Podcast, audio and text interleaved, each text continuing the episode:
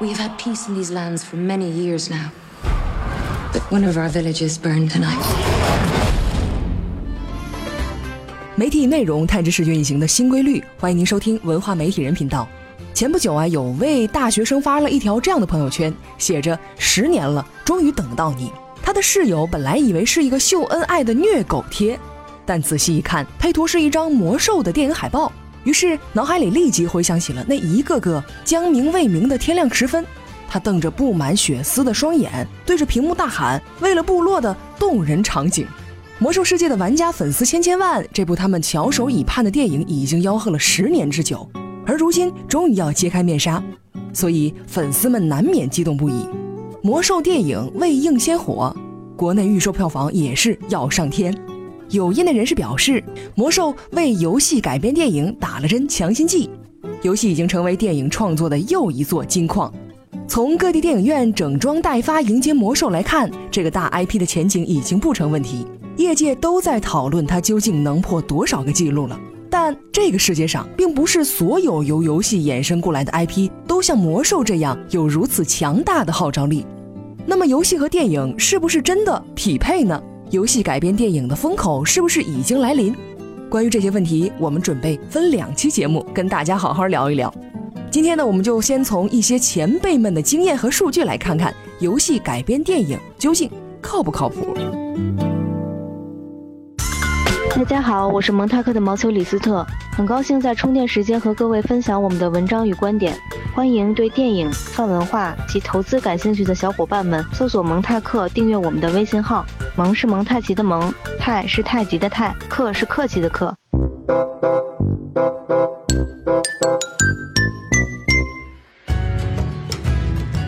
上世纪九零年代，美国街机游戏业的迅猛崛起和繁荣，让精明的电影公司看到了新商机，纷纷开始盘算着如何将高人气游戏改编成电影来狠狠捞一笔。于是呢，一九九三年，一部《超级马里奥兄弟》横空出世，造就了一种新的电影类型——游戏改编电影。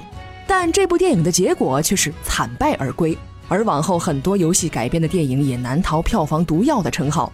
不过，我们可以看到。在过去的三十年里，无论是游戏业还是电影业，都经历了惊人的成长和发展。而这种发展无疑为游戏改编电影提供了一个有利的环境与条件。但新环境是否能解决老问题呢？游戏改编电影是否会重蹈覆辙，还是会成为新蓝海？这些问题仍然值得我们探讨。不过呢，要解决问题，得先找到问题。在这里，我们先来看看当初我们这些前辈们为什么会失败。对于电影公司来说，游戏改编电影的口碑不佳不是事儿，毕竟最终目的是希望能够创造符合预期的利润。但游戏改编电影的票房普遍难以达到投资方的预想，多的是票房毒药，最终都难逃投资回报率偏低的命运。当然，也不能一棒子打死，虽然是少数，但这当中还是有成功案例的。接下来，我们就来听听今天的充电贴士。充电贴士。据可考数据，在游戏改编电影中，投资回报率最高的仍然是《生化危机》系列五部电影，总投资成本达二点四八亿美元，但票房表现出色，豪取九点零四亿美元，平均投资回报率高达百分之二百一十八。而另一部卖座的《古墓丽影》系列，虽然第二部表现不佳，仍然有四点三九亿美元票房的入账和平均百分之一百零二的投资回报率。除此之外的《伞兵游泳》，不管口碑如何，不赔钱的从。品飞车到杀手四十七，平均投资回报率大概在百分之十左右徘徊。充电时间会员系统现已全面升级，加入会员即可畅享一系列内容与服务，包括充电三百秒等付费节目、充电学院视频课程、优质图书赠品、印象笔记高级账户、网易云课堂付费课程、线上线下活动、业界大咖分享、会员专属群等福利。为原创内容买单是对我们最大的支持，您的支持是我们不断输出优质内容的动力。微信公众号搜索“充电时间”即可了解详情。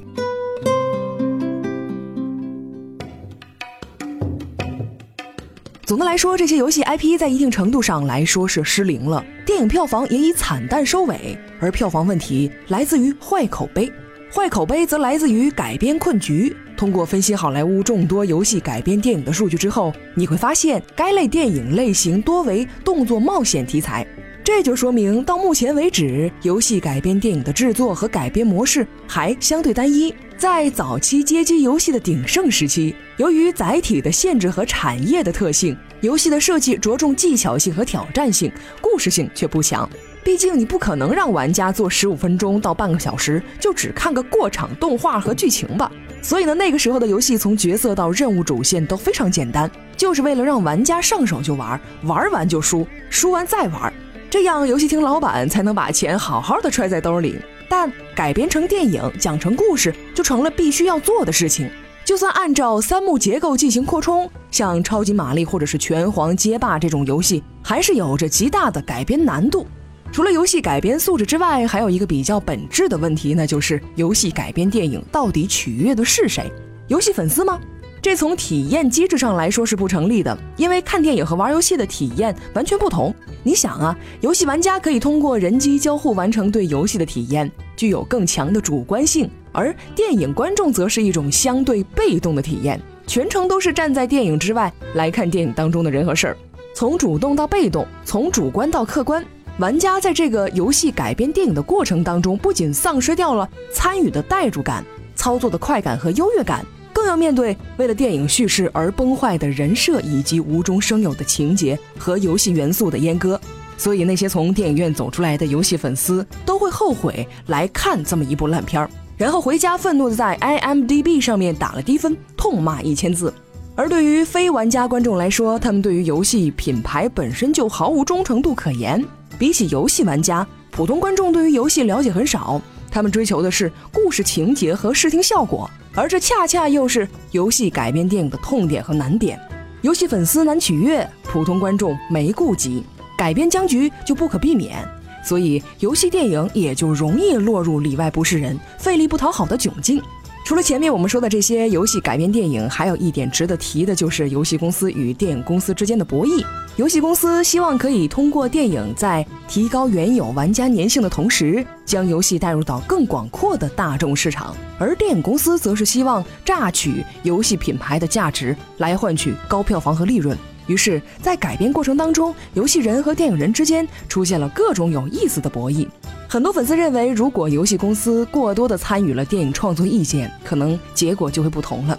这个还真不好说。别忘了当年的超级马里奥兄弟，任天堂也是作为制作方深入参与过的，但结果我们都看到了。正所谓隔行如隔山，游戏公司在短时间内是无法在电影行业如鱼得水的。而反过来，电影人想跨境去做游戏，连斯皮尔伯格和吴宇森都铩羽而归。可想而知，也并没有那么容易了。所以表现出来的就是，在很长一段时间里，游戏改编电影仍然没有一套可行的、成熟的电影制作流程和机制。今日关键词：充电时间。今日关键词：游戏改编。今天我们跟大家探讨了在游戏改编电影这条路上，我们那些前辈栽过的跟头，出现这种情况的原因。除了游戏改编的困局之外，还有影视公司和游戏公司共识难达成的问题。那么，这种票房毒药的魔咒到底能不能打破呢？游戏改编电影的机遇和前景又是怎样的呢？下期节目我们接着来分析。最后呢，为大家分享一篇文章，盘点五大经典的游戏电影，让我们来看一下。那些成功的游戏电影都有什么特质？